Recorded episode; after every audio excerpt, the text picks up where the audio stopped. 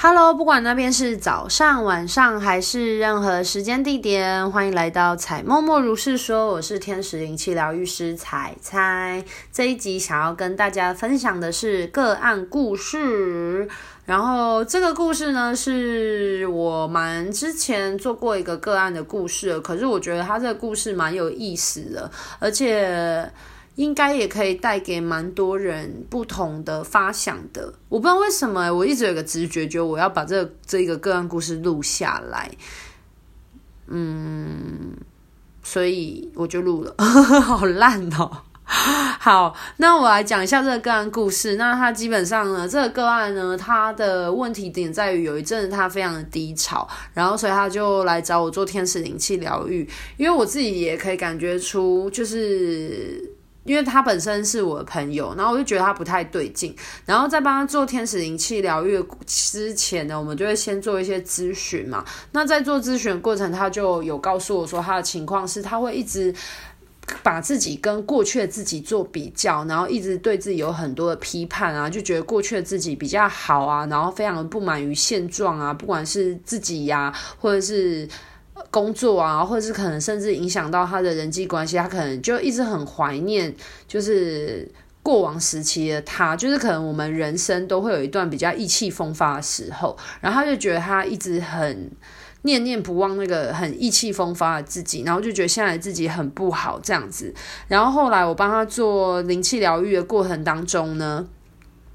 前来疗愈他的天使呢是大天使 Michael。那 Michael 呢？他就是用一个就是红色的光，然后笼罩着他这样子。然后我就问 Michael 说：“请问这个个案呢，他的哪个脉轮需要被调整吗？或者是补充能量？”帮他做疗愈，那 Michael 就请我呢，把能量呢集中在他的喉轮，去帮他做能量的灌注。那我就觉得很奇怪啊，为什么是喉轮？因为通常我就听到通常听到个案这个话，很容易直觉想到应该是太阳神经丛啊，或者是脐轮等等的，因为就可能跟人际关系或者是可能自信心不够有关，等等。可是 Michael 却叫我帮他。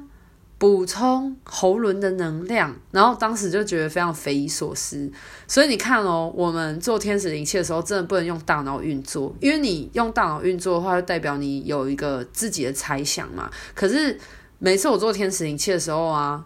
就是天使要求。他给我的指示呢，就是往往跟我们所想的不一样，所以真的，我们永远都不要用自己的观点去评估个案，因为其实我们不知道他这个状况，他背后的根源或他真实的状态到底是怎样。那天使请我疗愈他的喉咙嘛，然后后来我接收到讯息，是因为，呃，个案他是一个个性非常好的人，可是他就是因为他。一直都当一个烂好人的角色，然后他都没有去讲出他真实的想法，就是他可能太畏惧去扮演黑脸的这个角色。我我觉得其实这在社会当中还蛮多人都会有这种情况的。我们大部分的人都会想要去扮演那个好人的角色，没有人想要去扮演黑黑坏人的角色。那因为他就是不太想要得罪别人啊，所以他每次都讲一些可能嗯、比较温和的话语这样子。可是久而久之呢，可能别人就觉得你讲的话，可能要问你意见或你的想法，你都没有表达出真实你的想法的时候，他就会觉得嗯你的想法好像听起来。起来就是很温啊，然后没有切中这重点啊，等等。那久而久之，其实别人就不会去听信或参考你的建议，因为他都会觉得你反正讲讲去就是那些话嘛，然后没有讲到切中要害的重点这样子。那久而久之的话呢，个案他就失去了他喉轮的力量，他就没有用他的喉咙真的为他真实的心理所感受到的事情去做发声。所以呢，我那时候刚刚一开始连接的时候，感觉我的那个喉咙整个超紧超紧，有一种就是不知道大家有没有那种经验，就是你很想哭，可是你哭不出来那种，就是或是你哭要。忍着哭声不能哭出来，那种就是很压抑喉咙那种很紧很紧很不舒服的感觉，然后感觉就是那个喉咙喉轮的地方黑黑的，然后 Michael 就请我帮他那边舒缓他喉轮啊，然后把他喉轮打通畅这样子，然后后来呃，Michael 的意思就是说，他要善用他喉咙的力量，然后去真实的表达出他的想法。那如果他没有办法表达的话呢，其实他可以用唱歌的方式去舒缓他的喉咙，他一定可以，就是。他一定会有接收到一些很直觉的歌词，然后他其实就可以坐下来，好好的静下心来，然后去看这些歌的歌词，然后把它哼唱出来，其实会很有帮助于他情绪的抒发，或者是他喉咙的能量的开启，这样子。最后的时候呢，我就看到，嗯。Michael 在教这个个案如何飞翔，非常有趣吧？其实我又看到呢，个案它本身其实具有一个很大的翅膀哦，等身的翅膀哦，然后呢。然后 Michael 就站在他旁边，然后就跟他说：“其实你本身就拥有翅膀，只是你忘记了怎么飞翔。”所以 Michael 就在教他怎么飞。哦，我觉得最后的画面真的超令人感动的。然后我后来就给个案这个回馈，然后个案就觉得蛮，就是也蛮说中他的处境的，因为他确实在工作上就是确实可能为了维持一定的嗯。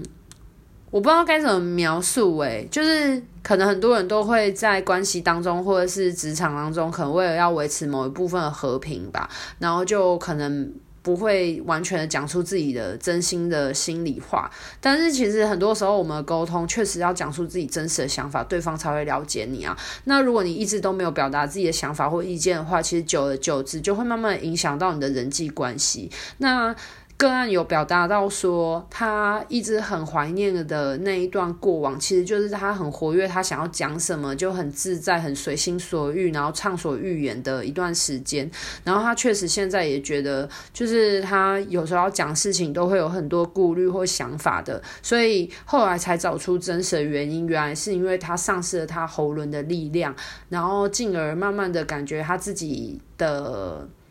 呃，存在的价值慢慢没有被发挥，然后影响到他的人际关系，所以他才会非常怀念那一段他觉得很辉煌，然后很黄金的岁月，就是可以畅所欲言，然后跟朋友打打闹闹，要讲什么就讲什么，要讲干话就讲干话的日子。所以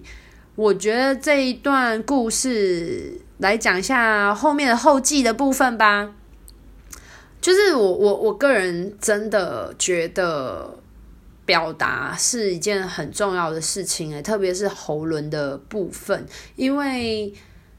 因为喉轮跟显化有关嘛。那当然，很多时候，呃，话少的人也是有他表达的方式。可是，可是如果你一直都没有适度的去表达自己，或是你总是讲出言不及义的话的时候，就是我们所讲的你的。心跟你的话没有合一的时候，其实别人是感受得到。那如果常常一直这样下去的话，你就会慢慢失去你自己的力量，因为因为你都没有讲出真实你的想法，那渐渐别人就不会想要去听你说，因为他会觉得反正你说了也不一定是真实的想法。所以我就觉得，就是我们真的有时候要好好感受自己的内心，然后勇敢的说出自己的想法。其实扮黑脸真的没有什么可怕的耶，因为。这个世界本来就不可能人人都是好人啊，对啊，而且而且扮黑脸，嗯，我觉得扮黑脸并不是真的就是黑脸欸，或者是那个可能要讲比较严肃话的人，因为，嗯。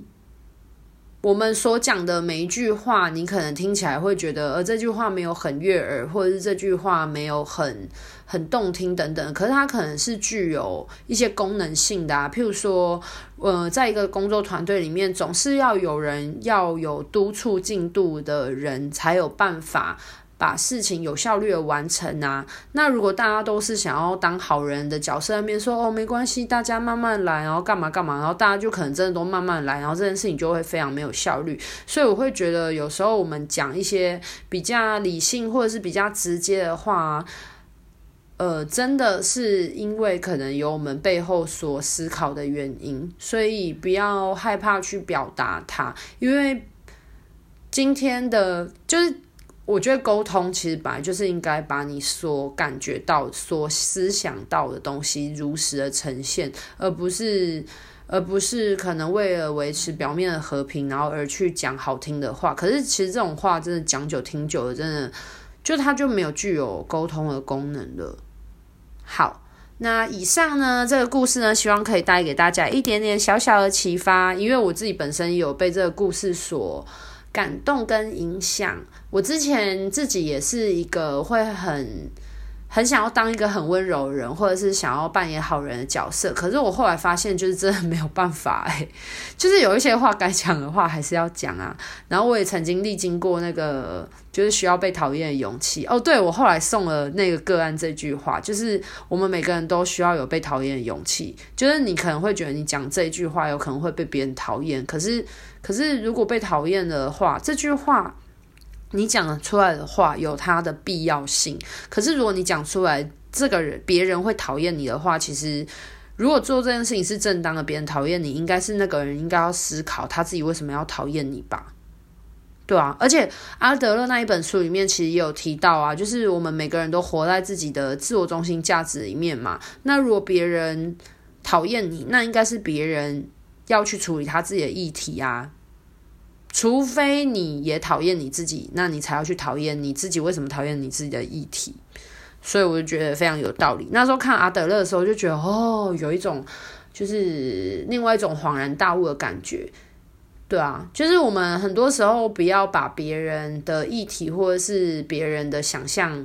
放到自己的身上了。其实我们就是讲出我们该讲的话，然后做我们该做的事情。那至于这些事情可能带给别人有一些后续的影响，其实是那个人他自己的价值观所带给他的情绪跟一些后续的问题。除非这件事情后来是跟你有关系的，那再去做处理。可是。